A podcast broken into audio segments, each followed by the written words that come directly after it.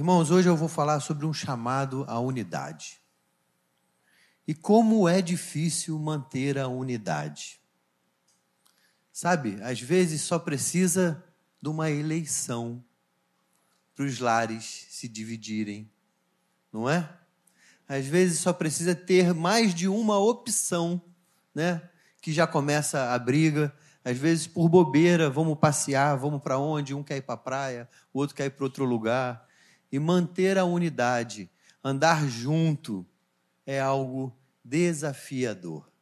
Se é desafiador nas nossas famílias, em um grupo pequeno, você imagina como também não é difícil manter essa unidade em igreja, em família de fé, família espiritual, com tantas pessoas com históricos diferentes, com criações diferentes, e a gente se une com um só propósito para caminharmos juntos. Mas é difícil, e hoje eu quero falar um pouco sobre isso, sobre unidade.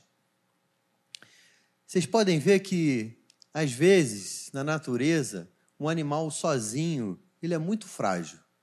Mas quando ele anda em bando, as formigas, por exemplo, ninguém tem medo de uma formiga. Mas alguém aqui, sem querer, já pisou num formigueiro e quando percebeu já estava com a perna subindo. Eu lembro quando eu era criança, uma vez eu sentei num formigueiro no sítio. Irmãos, a calçadinha ficou preta de formiga. Você lembra disso? Eu saí correndo para o chuveiro para entrar debaixo d'água jovenzinho, adolescente, mas nessa hora você não tem vergonha de ninguém, você tira a roupa e sai correndo. Por quê? Uma formiga, ninguém tem medo de uma formiguinha. Mas quando elas se unem com um só propósito, ah, se sai de perto, porque elas são poderosas. Mesma coisa, irmãos, os peixinhos do mar, as sardinhas. Uma sardinha no oceano, ela é tão frágil perto dos tubarões né, dos peixes maiores. Mas o que, que as sardinhas fazem? Elas andam juntas em cardumes. E até o predador, quando vê aquela massa, aquela biomassa, né, tantos animais juntos, ele pensa duas vezes: Pô, esse animal é grande. Irmãos, nós somos assim também. Sabe, existe uma importância na unidade. A unidade, ela é tão importante, irmãos, que até Satanás sabe disso.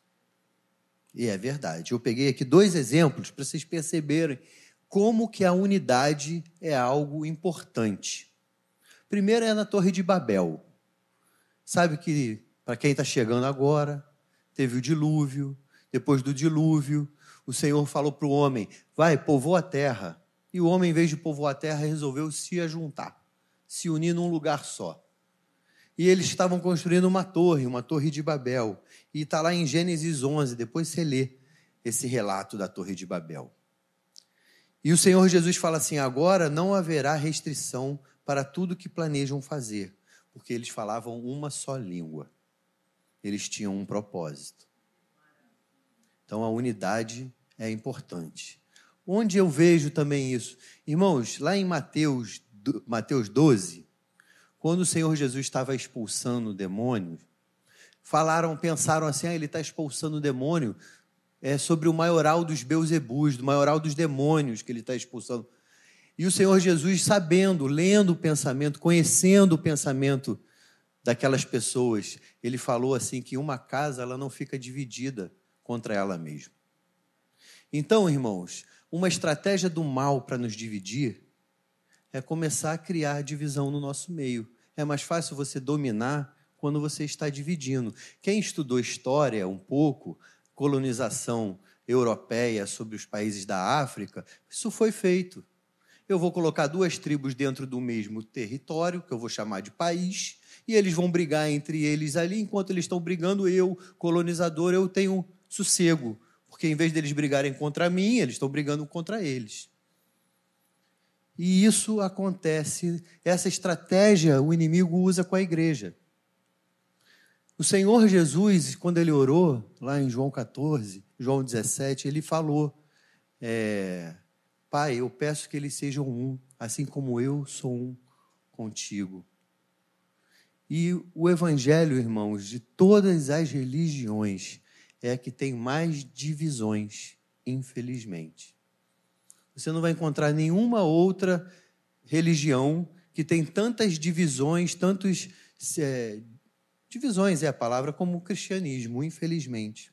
Se nós não tomarmos cuidados, tomarmos cuidado, essa divisão vai chegando sorrateiramente na nossa casa, na nossa igreja. E por isso hoje eu quero que você se atente um pouco o que, que a gente pode fazer para lutar contra esse afastamento, para que a gente possa preservar a unidade da igreja, a unidade do corpo de Cristo. Abra sua Bíblia em Efésios 4, um texto que Paulo escreveu para o povo de Efésios. Logo no primeiro versículo da cidade de Éfeso. Vamos lá. Rogo-vos, pois, eu, prisioneiro no Senhor, que andeis de modo digno da vocação que foste chamado, com toda a humildade e mansidão, com longanimidade, suportando-vos uns aos outros em amor, esforçando-vos diligentemente por preservar a unidade do espírito no vínculo da paz. Há somente um corpo, um espírito, como também fostes chamados numa só esperança da vossa vocação. Há um só Senhor, uma só fé, um só batismo, um só Deus, Pai de todos, o qual é sobre todos, age por meio de todos e está em todos. Primeira coisa que me chama a atenção aqui, irmãos, Paulo estava preso quando ele está escrevendo essa carta. Mas ele não fala assim, eu peço para vocês, traduzindo para a linguagem de hoje, eu, prisioneiro de Roma, prisioneiro dos romanos. Não, ele fala aqui, prisioneiro no Senhor. Primeira coisa que eu vejo aqui de unidade, que precisamos estar conectados, ligados no Senhor. Porque se você estiver conectado no Senhor, não importa onde você está, você é mais que vencedor. Você pode estar numa cadeia, como Paulo estava, você pode estar passando por dias nublado na sua vida. Escolha estar preso no Senhor. E aqui ele já vem exortando, ele já vem nos exortando. Porque eu não sei vocês, irmãos, quando eu leio a Bíblia, eu não penso assim, ah, foi escrito para aquele povo. Não, foi escrito para mim. O que, é que eu posso tirar de lição nesse texto? E ele já começa nos exortando, falando assim: que andeis de modo digno da vocação que foste chamados. Irmãos, nós temos uma vocação. Nós fomos chamados para ser filhos de Deus, para fazer que outros tenham também essa boa nova de poder se juntar à grande família do Senhor Jesus. Como? Fazendo que outros façam as pazes com Deus. Quando nós éramos inimigos de Deus, nós éramos amigos do mundo. Uma vez que você é amigo de Deus, você é inimigo do mundo. E é esse a nossa vocação, fazer outros filhos de Deus. Mas existe uma maneira certa de andar. Existe um jeito certo de andar. Se você diz que você é cristão, se você diz, meu irmão, que você é nova criatura, Paulo já tem te falado assim, então anda de uma maneira digna do que você fala. Que os seus atos, que a maneira que você viva seja coerente com a maneira com que você prega, com que você fala. Sabe, irmãos, eu ouvi uma frase que eu não sei de quem é, mas que falava mais ou menos assim: que eu não consigo ouvir o evangelho que você prega porque as suas ações elas gritam mais forte do que o que você fala. E nós temos que tomar cuidado com isso. Estamos sendo coerentes com o nosso, o nosso discurso. E aqui o texto ele já vem trazendo algumas qualidades que eu preciso ter para poder ter essa unidade do corpo de Cristo, trabalhando essa unidade. Primeira coisa que ele fala com toda a humildade. Humildade é o oposto de arrogante. Humilde é aquela pessoa que entende que ela não sabe tudo, que ela precisa aprender, que ela precisa ouvir, às vezes, um feedback de alguém. Sabe, irmãos, graças a Deus, eu, Deus me deu essa qualidade de saber ouvir crítica. E às vezes eu não entendo porque que a pessoa está falando aquilo para mim, mas eu vou ruminando. E sabe que eu sempre aprendo? Eu era evangelista lá na igreja do Recreio. Estava pregando. Acabei de pregar, uma irmã muito querida chegou para mim e falou assim: ótima mensagem, meu filho. Só que aquela palavra que você usou, você podia tirar. E na hora eu não entendi. Depois eu fui pensando melhor, eu falei, ela está coberta de razão. Essa palavra não é um palavrão, não é nada demais, mas não é apropriado para o local. Então, assim, ser humilde é saber ouvir crítica. Você tem espaço na sua casa? Você que é pai, que é mãe, que ainda é mais difícil ouvir crítica dos filhos. Quando fala assim, ai pai, hoje você está muito nervoso. Calma. É difícil quando a gente ouve a, a crítica do filho, mas a gente tem que ser humilde para falar assim: meu filho, você está certo. Estou nervoso mesmo. Me perdoa, vou me controlar. Ser humilde nos ambientes familiares onde as pessoas têm liberdade de poder acrescentar algo na sua vida. Irmãos, ninguém é perfeito. Ninguém sabe de tudo, ninguém chegou num ponto que não tem nada para aprender. E a palavra de Deus diz que quando a gente é humilde, Deus nos exalta. Mas quando nós somos arrogantes, quando nós somos soberbos, Deus nos humilha. Nossa igreja está preparada para esse tipo de coisa? Para quando às vezes você é líder de um ministério, ou você canta aqui na frente, não sei, o pastor ele vem te fazer um comentário. Se ele está fazendo esse comentário é porque ele quer seu crescimento, é porque ele enxerga que você precisa melhorar no jeito que você é o professor e dá uma aula na escola dominical. Com detalhes, seja aberto a isso, seja humilde, meu irmão, e você vai crescer, e nossa igreja vai crescer em unidade. Mas é além de unidade, de, de, de humildade, o texto diz que nós temos que ser manso. E o manso aqui nesse texto é o contrário de, do arredio. O manso é um animal né, trazendo que ele traz para esse lado, é um animal que vive junto com outros animais. O cavalo, ele é manso quando ele aceita o toque, quando eu posso encostar nele. Sabe, quando eu era adolescente, eu era meio esquentadinho. Eu reconheço. Teve uma fase que eu era até muito brigão no colégio, né? E sabe quando alguém faz uma crítica para você e é verdade? às vezes te incomoda mais quando não é verdade? Porque quando não é verdade, você fala, isso não, não fala comigo. Mas quando falavam para mim assim, calma, você está muito nervoso, você está muito nervosinho. Parece que era o gatilho para eu ficar mais nervoso. Misericórdia. Mas sabe, irmãos, mansidão é algo que a gente vai aprendendo com o tempo é uma característica que o Espírito Santo vai nos dando. Se você é nova criatura, e eu entendo que se você está aqui hoje, é porque você está buscando isso, o fruto do Espírito tem que nascer na sua vida. Não faz sentido você ser um crente, crente velho de igreja, crente que já conhece o Evangelho há muito tempo e falar assim: ah, mas eu, isso aí eu não vou mudar. Não é questão de querer, meus irmãos. É questão de quanto mais eu me aproximo de Cristo, mais eu pareço com Ele. E Jesus era uma pessoa mansa. Como é que você tem trabalhado isso?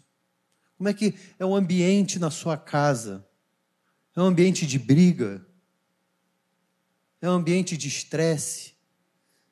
Será que o seu parceiro, ou o seu filho, ou o seu pai pode chegar para você às vezes e falar assim: Eu errei aqui, era para pagar uma conta, não paguei, esqueci. Ou aquilo ali vai gerar, às vezes, uma multa de dois reais.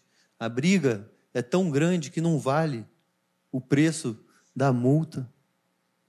Casas que às vezes uma pessoa esconde porque não tem liberdade, porque não se, a qualquer coisa que a pessoa se sente agredida ou de alguma maneira ela dá coice. E aí nessa casa não tem união, nessa casa não tem unidade. Mas o texto continua, meus irmãos, e ele fala assim: com longanimidade, que é uma palavra que é trava-língua, que eu vou trocar por paciência, para facilitar a minha vida. E a diferença do paciente é o reativo. Você mal falou, ele já está completando a sua frase. Eu tenho um filho, vocês conhecem o Daniel? O Daniel é assim, gente. Às vezes ele não, não sabe fazer alguma coisa, pai, me ajuda. Quando eu começo a fazer, ele acha que já entendeu, ele fala, não, já sei, já sei. Daqui eu falei, calma, deixa eu te explicar uma vez tudo, que você não vai mais precisar voltar. Mas é reativo, tem essa personalidade, ele é impaciente, ele é criança. Mas como é que você tem sido paciente com aqueles que às vezes não são tão bons no que você é bom? Às vezes você escreve bem. E aí, quando alguém vai escrever alguma coisa, ele vai demorar duas vezes mais que você, ou mais, porque ele não tem a mesma capacidade. Você é paciente com ele? Você é paciente com aquelas pessoas que às vezes falam um pouco mais devagar, são um pouco mais prolixo, dá mais adjetivo para tudo. Você tem sido paciente? Você tem olhado no olho do seu irmão aqui da igreja, quando fala assim, eu quero falar com você. Sabe que a gente sempre aprende, né, gente? Essa semana passada eu aprendi. Estava tendo um evento aqui na igreja e uma irmã chegou para mim na fila do cachorro quente, era evento de festa junina, né? A irmã chegou para mim e falou assim: Pastor, eu precisava tanto conversar com você. Eu falei: Lógico, irmã. Marca com a nossa secretária, vai ser um, uma alegria te atender. Não, mas tem que ser agora. Irmãos, eu não tive o feeling, eu não tive aquela sentimento, a sensibilidade de perceber que o que ela tinha para falar era sério e não podia esperar. E eu insisti, eu falei assim, mas aqui eu não vou poder te dar muita atenção, minha irmã. Falando o protocolo, coisas que são até verdade. Mas que bom que ela atropelou tudo isso. E ela vomitou. Ela falou: Pastor, está acontecendo isso, isso, isso, isso, isso. Eu preciso de ajuda. Depois eu cheguei em casa, mandei uma mensagenzinha para ela e falei assim: Você me perdoa pela minha falta de sensibilidade, de parar, de te ouvir. Porque eu estava num ambiente que eu achei que não era, mas o que ela tinha para falar era importante. E não era nem para abençoar a vida dela, era para abençoar o próximo. E aí, quando ela me conta aquela história, eu falo assim: eu preciso, de alguma maneira, ajudar. Isso é unidade na igreja que a gente tem que procurar. Para isso, temos que ser pacientes. Temos que ter um olhar paciente. Com os nossos adolescentes, que às vezes vêm na igreja para fazer um PG, um, um culto e bagunçam as cadeiras, e a gente chega aqui domingo de manhã para ter culto, mas eles estavam dentro da igreja. Vamos ser pacientes com os meninos. Da mesma maneira, os adolescentes têm que aprender a ser pacientes com nossas irmãs da terceira idade. E saber admirar, e saber assim, eu posso ter saber, conhecimento, vou na internet e busco conhecimento, mas sabedoria elas têm mais do que eu. Talvez elas não saibam entrar na internet e procurar uma informação, mas elas têm algo que a internet não tem, que é sabedoria e parar e conversar. Isso é ter paciência, irmãos. Igreja, família é isso. Precisamos ter paciência. Então, são três destaques, três qualidades que eu preciso ter: humildade, mansidão e paciência. Mas como é que eu preciso exercer isso? Qual é a minha atitude? Você, membro da Maranata, que está frequentando essa igreja, como é que você precisa ser no seu trabalho segunda-feira. Porque, gente, ser crente na igreja domingo é mole. Nosso ministério começa segunda-feira, quando você chega no trabalho, ou quando tem que arrumar as crianças de manhã cedo. É ali que a gente começa a exercitar o que a gente aprendeu na igreja. Então, a atitude, o texto ele continua dizendo assim, ó, suportando-vos uns aos outros em amor.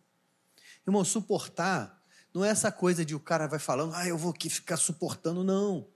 A ideia errada de suportar. Suportar é dar suporte. Dar suporte é que quando você é bom numa coisa onde a outra pessoa não é. Eu sou melhor na área de informática do que a minha mãe. Volte e meia ela me pede um suporte técnico. E porque eu sei, eu posso ajudá-la. Só que aí ela sabe fazer coisas que eu não sei na arquitetura. E porque eu resolvi aquele probleminha dela, ela vai poder alcançar coisas que eu também não vou. Então, quando a gente suporta um ou outro, quando igreja a gente se suporta, nós vamos alcançar lugares onde você sozinho não ia alcançar, meu irmão. Nós juntos somos mais fortes. E sabe que uma ilustração que eu gosto muito sobre suportar é o arco e a flecha. Para a flecha poder alcançar o alvo, alguém teve que ser arco. Alguém teve que aguentar a tensão. Alguém teve que dar a direção para aquela flecha, para que quando ele lançasse aquela flecha, ela pudesse alcançar algo mais longe que o próprio arqueiro não pode alcançar. Você está disposto a ser arco para alguém? Poder ser flecha? O que, que é isso, pastor? Talvez você já esteja aposentado, você possa ajudar um jovem a pagar sua faculdade e ele não tem dinheiro. Minha avó Zenilda, irmãos, sempre fez isso, ó, caladinha. Quando ela morreu, a gente descobriu que ela tinha pago um monte de faculdade. Era uma alegria para ela poder ser suporte para pessoas. Então, tem gente formada em odonto, que ela ajudou. Tem gente formada em psicologia, que ela ajudou. Em educação física, que ela ajudou. Porque ela resolveu ser suporte na vida de alguém. E esse suporte, suportar um aos outros, o texto fala que não é de qualquer maneira, é em amor. Porque tem gente que faz e faz questão de dizer, ó, oh, eu estou fazendo. Pra... Não é isso que o texto está dizendo. Suportar em amor é aquilo que as nossas mães fazem quando a gente é adolescente, que a gente ainda não teve o um encontro com Jesus, e ela não desiste da gente. Isso é suportar em amor. Eu louvo a Deus por essa igreja que me suportou em amor na minha adolescência. Hoje eu estou aqui já um homem, 43 anos, dois filhos, podendo trazer uma palavra de Deus para a vida de vocês, porque alguns pagaram o preço. Alguns suportaram esse preço. E o texto continua: esforçando-vos diligentemente por preservar a unidade do espírito no vínculo da paz. Gente, unidade tem esforço nós sermos um tem um esforço. Tem algo que eu e você temos que fazer. Temos um preço a se pagar para preservar essa unidade. E diligentemente é algo que você não faz de qualquer jeito. Você faz prestando atenção, você faz querendo fazer o seu melhor. É como alguém que quer passar por uma faculdade de medicina, que ele não estuda de qualquer jeito ou uma vaga de um mestrado, num doutorado, que tem poucas, ele tem que estudar diligentemente, ele tem que fazer aquilo prestando atenção, porque se, se a gente não se esforçar dessa maneira, naturalmente a gente se afasta. Para preservar a unidade do Espírito. Irmãos, em igreja, essa unidade aqui, ó, é do Espírito Santo. Quando você vai contra essa unidade, você está indo contra o Espírito Santo. Porque essa unidade aqui é de Deus. E se você pegar lá as obras da carne, algumas têm a ver com alguns pecados é, sexuais. Agora, outros têm a ver com pecados de divisão, facção. E a gente acaba não falando tanto desses. Está na mesma lista, meus irmãos.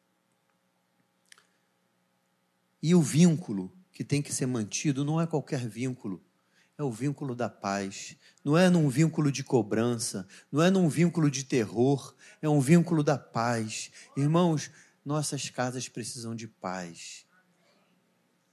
Precisamos brigar para ter esse ambiente de paz nas nossas casas. Mas, pastor, como é que eu vou brigar para ter unidade na igreja? Como é que eu vou me esforçar para isso? Sabe quando dá vontade de falar mal do irmãozinho? Não fala. Isso é um esforço, não é? É um esforço para manter a unidade. Essa crítica que você vai fazer, você pode fazer para a pessoa, vai gerar fruto na vida dela, vai gerar conserto, vai gerar melhora. Leva ela para um canto, conversa com ela. Não vai, guarda, porque isso vai gerar divisão. Isso vai gerar trauma, divisão que, nas nossas casas. Unidade, irmãos, passa por perdão. Por isso que é o vínculo da paz. Sabe? Todo mundo briga. É normal. Um casal que nunca briga, alguém está se anulando. Alguém está só baixando a cabeça. É normal, a gente pensa diferente. Agora, tem hora que você tem que levantar a bandeira branca. Falar assim: olha, vamos fazer as pazes, vamos resolver, vamos, vamos acabar por ir com esse problema. Isso gera unidade. Perdão gera unidade. E como é que eu devo buscar isso? Porque, irmãos, eu vou ter unidade com todo mundo? Eu vou ter unidade com qualquer pessoa? Não. E aí, você que é jovem, cadê os adolescentes? Saibam que você, quando for procurar uma namorada, um namorado, alguém para você casar, que seja alguém crente, que acredite no Senhor Jesus, porque isso faz toda a diferença. Como é que você vai ser um com alguém que ele não acredita na mesma fé que você? Andarão dois juntos se não tiver acordo? É muito mais difícil. Nós sabemos disso. Então, busque a unidade. Busque a unidade na igreja. Busque a unidade na sua família. E o texto ele continua dizendo assim, ó: há somente um corpo e um só espírito. Irmãos, todos nós fazemos parte do mesmo corpo. Jesus é o cabeça da igreja. E cada um aqui tem uma qualidade para o que ele te chamou ele te capacita para o que ele te vai te vocacionar. Eu não tenho a habilidade que, por exemplo, a Suzana, minha irmã, tem com o Ministério Aconchego. Mas louvo a Deus porque eu tenho esse casal maravilhoso que sabe trabalhar, que sabe envolver, sabe trazer os nossos irmãos para perto. Talvez eu não, você vê hoje de manhã, nem parabéns eu cantei, né? Eu não sei cantar. A gente tem irmãos que cantam. Irmãos, entender que unidade não é uniformidade. Nós somos diferentes. E louvado a Deus, louvo a Deus por isso. Imagina que todos os pastores fossem iguais, que todos os irmãos fossem iguais. Essa igreja ia ser muito monótona. Eu prefiro assim. A Marlene, gente, é do jeitinho dela. E a gente ama ela do jeitinho que ela é. E o nosso pastor Paulo Brito, ele é do jeitão dele. E a gente ama e respeita ele, e admira ele do jeito que ele é. E cada um aqui tem um jeito de ser. Ó, deu tilt, foca em mim. Fala igual o pastor Messias. Olhe bem nos meus olhos, fiquem calmos. Mas, irmãos, unidade não tem a ver com uniformidade. E unidade também não tem a ver com todos darem a ideia. Como é que eu vou dizer? Na minha casa tem unidade, mas eu decido com a minha esposa como vai ser. Meu filho não decide se ele domingo de manhã não vem à igreja. E mesmo assim nós andamos em unidade. Tem coisas bem definidas, funções e obrigações bem definidas. Na igreja nós temos que buscar por essa unidade, irmãos. Porque naturalmente, se nós não buscarmos essa unidade, nós vamos nos dividir. E é tudo que Satanás quer, que nós estejamos divididos, porque assim é mais fácil de nos dominar. Eu não sei como é que anda a sua casa. Não sei como é que anda o ambiente familiar. Talvez você esteja precisando de mais unidade na sua casa. Sabe, unidade, como eu falei, tem a ver com propósito. Quando duas pessoas resolvem se casar, elas abrem mão dos seus sonhos pessoais para terem sonhos juntos. Talvez você esteja precisando parar na sua casa com seus filhos e falar assim: onde a gente quer chegar como família?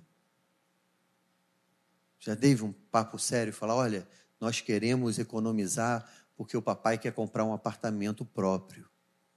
E aí nessa unidade vai fazer sentido quando fala assim, papai, vamos passear? Não, hoje não dá, porque a gente ainda não bateu a meta da economia do mês para o nosso apartamento, que a gente está juntos fazendo isso, isso é unidade. Talvez você precise sentar com o seu pastor, com o líder do seu ministério, da tua igreja, e falar assim: vamos parar de brigar? Vamos entender o nosso propósito de andarmos juntos? Qual é o propósito da nossa igreja? Qual é o propósito dessa igreja aqui? Para você falar assim: eu quero também, eu quero ser um membro missionário, eu quero ganhar almas para Jesus, eu quero impactar famílias do meu bairro, eu quero ser sal e luz, eu quero ser farol que tem a luz de Cristo no lugar no meio da escuridão. E aí, em unidade, nós seremos mais fortes. Você sabe que uma outra coisa interessante da unidade? Que quando um casal resolve se unir, gera intimidade. E essa intimidade multiplica. A unidade multiplica, irmãos. Eu creio que essa igreja é uma igreja unida. A Maranata é uma igreja unida. Eu não preciso falar como uma exortação, mas um alerta para que a gente continue sendo uma igreja unida. Mas eu creio que quanto mais unidos nós formos nessa igreja, a gente vai alcançar mais gente. A gente um dia vai faltar lugar nessa igreja aqui. Por quê? Porque somos unidos. Sabe, como pastor dessa igreja, eu percebi um, momento, um movimento de Deus que começou na consagração. Esse ano, já não sei há quantos meses atrás, mas numa das consagrações, Deus foi nos direcionando porque os ministérios se falassem mais entre si. Você lembra, pastor David, desse dia? Que os ministérios precisavam trocar mais, que estavam muito sozinhos. E esse movimento começou na nossa igreja. Os ministérios estão começando um a ajudar o outro. Então eu fico muito feliz quando a gente vem no, um evento do Ministério Família e o Ministério Aconchego está junto, participando. Os teens estavam lá também. Isso é família de Deus, isso é unidade, irmãos. Sabe, às vezes a gente tem que abrir mão do nosso desejo pessoal ou do nosso desejo egoísta para algo maior para o reino. O Senhor Jesus vai te incomodar durante a caminhada algumas vezes de abrir mão de uma coisa que não é pecado para alguma coisa para o coletivo, para alguma coisa para o corpo de Cristo. Aprenda a abrir mão dessas coisas e Deus vai te abençoar. Eu queria orar. queria orar hoje. Não vou chamar aqui na frente porque eu acho que esse chamado à unidade é para toda a nossa igreja. Mas eu queria que você fizesse um compromisso comigo, um compromisso com Deus, um compromisso com seu irmão que está do seu lado, porque isso é uma aliança de brigarmos pela unidade da nossa igreja. Se algum irmão seu te magoar, não fica falando mal dele pelas costas, não. Procura ele, fala diretamente com ele. Você vai estar trabalhando a unidade palavra de Deus diz assim: ó, quão bom e agradável é quando os irmãos vivem em união. Ali o Senhor libera a sua bênção. Talvez esteja faltando bênção na tua casa porque está faltando unidade. Está faltando esse essa liga. Convida Jesus para a tua casa, para ele ser um anel de três dobras. Eu queria orar com você. Vamos ficar de pé? Você gostaria de fazer esse pacto com a sua igreja, para que nós brigarmos, para que a gente possa brigar por essa unidade. Irmãos, outras eleições vão vir aí. Outros motivos para nos dividir vão vir aí. E sabe, nessa hora, um membro da família mais maduro, que não tem a ver com idade, tem a ver com que é mais parecido com Jesus, ele abre mão de uma discussão, ele entende assim: essa pessoa é do partido A, eu sou do partido B, mas o sangue de Jesus que me une com ele é muito mais forte do que a minha opinião política. Você está disposto a não entrar em discussões bobas para manter a unidade? Irmãos, eu estou. E eu creio que juntos, irmãos, nós vamos conseguir. Senhor, muito obrigado, Pai. Obrigado por essa reunião. Obrigado por essa palavra. Palavra simples, mas difícil de viver, Pai. Por isso eu te peço, Pai, nos ajuda, Pai. Nos ajuda a termos o fruto do Espírito, Pai. Nos ajuda, Senhor Jesus, a sermos pessoas humildes. Ajuda, Pai, para que possamos ser mansos. Senhor, nos ajuda, Pai, a termos paciência, paciência com o novinho, paciência com o fraco, paciência com aquele diferente do que eu, paciência com o limitado, Senhor. Nos ajuda a sermos pacientes, Pai. A diminuirmos o nosso ritmo para andarmos junto com alguns irmãos que precisam do nosso apoio, precisam do nosso suporte, precisam do nosso braço. Senhor, tem misericórdia da nossa igreja, Pai. Senhor, tem misericórdia dos nossos lares, Senhor. Eu te peço por cada lar aqui representado, Pai. Senhor, tem misericórdia que o espírito de divisão, que o espírito de facção seja repreendido nos nossos lares, Pai. Nos dá famílias unidas, Senhor.